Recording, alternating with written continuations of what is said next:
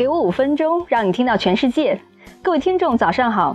今天是二零一六年九月十六号，星期五。五分钟听世界，继续与您相约在月圆日。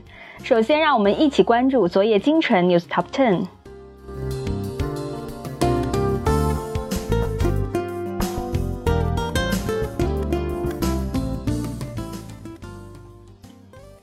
中法新克立角核电项目获批。麦当劳中国业务收购案进展。印度官方否认卢比贬值消息。国际货币基金组织批准对乌克兰十亿美元援助。约翰·路易斯利润受冲击。iPhone 七销售火爆，钢琴黑和 Plus 在商场出现断货。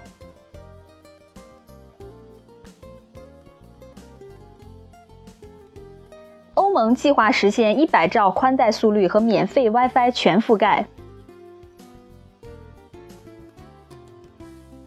海洋温度升高加剧热带旋风。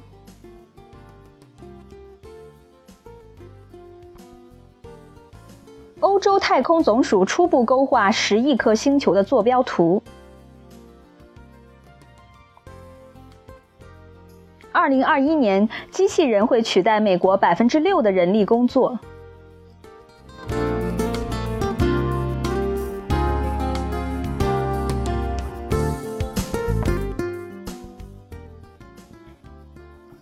简讯过后，我们一起关注下财经要闻。阿里巴巴不回购雅虎股份的原因。阿里巴巴将雅虎的股票比喻为一座弃岛。这一弃岛就是美国的市场，即使它也承载了中国的资产。雅虎在中国的百分之十五的股权投资是基于阿里巴巴。这一弃岛曾经与大陆紧密相连，但是自从 Verizon VZ 在七月份购买了含有雅虎核心业务的份额后，阿里巴巴的股价只是自身浮动。虽然阿里巴巴可能想要收回那岛上的货物，并把它带回中国。那么这一切首先要过美国这一关，其要求高额的关税，所以阿里巴巴只可能是舍弃被留在那些岛上的货物。这就是阿里巴巴仍持有的雅虎股票的现状。现在一般称之为 REMANCO。周二，阿里巴巴执行副主席蔡崇信在出席 CNBC 主办的机构投资者透明传递大会时，也这样解释他们的股票问题，虽然他用了不同的比喻。如果我们拥有对 RemainCo 的控制权，我们必须考虑如何打破这个玻璃盒子，赎回股票。至于玻璃盒子，你可以想象它加盖了美国的官方印章，也许也接近预警状态，与我们假设的弃岛上的货物面临同样的问题。阿里巴巴如果不向山姆大叔支付股票投资利润的税金的话，是无法得到它的。这一活动涉及到美国联邦所得税。其税率高达百分之三十五，且资本收益率较低。蔡崇信说：“至少可以这么说，股票的利润很大。二零零五年，大概在中国电子商务巨头上市之前十年，雅虎斥资十亿美元在阿里巴巴百分之四十的股份上，这意味着百分之十五的成本约为一点五亿美元。”你可以从 Verizon 四十八亿美元收购雅虎核心资产的目前市价为四百一十五亿美元，得到一个股份当前值的粗略估算。这就意味着股份目前价值约三百六十七亿美元，其中百分之九十九点六为利润。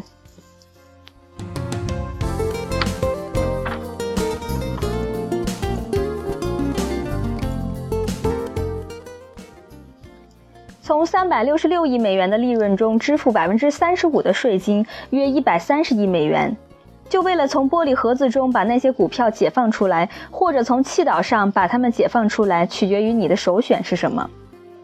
这一令人沮丧的现实，当然也是同样导致雅虎十二月份决定不从阿里巴巴的股份中脱离，成为一个独立公司的原因。美国国税局拒绝免税。从那时起，这些股票一直包裹在众所周知的玻璃盒子中。购买 r e v e n c o 并不能解决我们的税收问题，因为你还有一个资产与一个内置的增益和潜在负债被困在这个玻璃盒子里。雅虎投资人中，多人对科技公司核心资产的平庸价格感到失望，现在比以往任何时候都更急于将他们在阿里巴巴的股份兑现，来清理他们的投资。他们也许想知道，为什么阿里巴巴不能将他们买回来，能让他们留在岛上再也不回来了吗？蔡崇信说，并没有这么简单。看。为了让公司从购回股票中获得利润，减少股票流通数量来提高每股收益，有一点，一个企业如果想让它的股票彻底退休，那么它就要让股票从循环中永远退出。虽然阿里巴巴可以回购雅虎股份，蔡崇信说，但是他却无法在不打破玻璃盒子的前提下让他永久退休。这些股票都是合法有效的，他们无法退出。他说：“如果我们要支付股息或分拆业务，它会产生很多问题，而我们要为那些股票买单。换句话说，如果阿里巴巴不支付税金，它是无法从购回股票中得到利润的。然而，税收的计算可能会改变，这取决于 Donald Trump 或者是 Hillary Clinton 是否当选总统，因为他们都发誓要改革税法，这可能有助于解决阿里巴巴的问题。”同时，蔡崇信已经建议如何对阿里巴巴剩余股份价值进行评估。A.K.A. Remanco 表示，不要把雅虎拥有的阿里巴巴股票与一般的阿里巴巴股票的价值进行等同估算。雅虎拥有的阿里巴巴股票价值比预计的还要低一些，这些资产应该折价估计，因为它背后还有巨大的税金负担。他说，毕竟。你必须考虑到他们脱离弃岛时所需要用的船舶燃料的成本。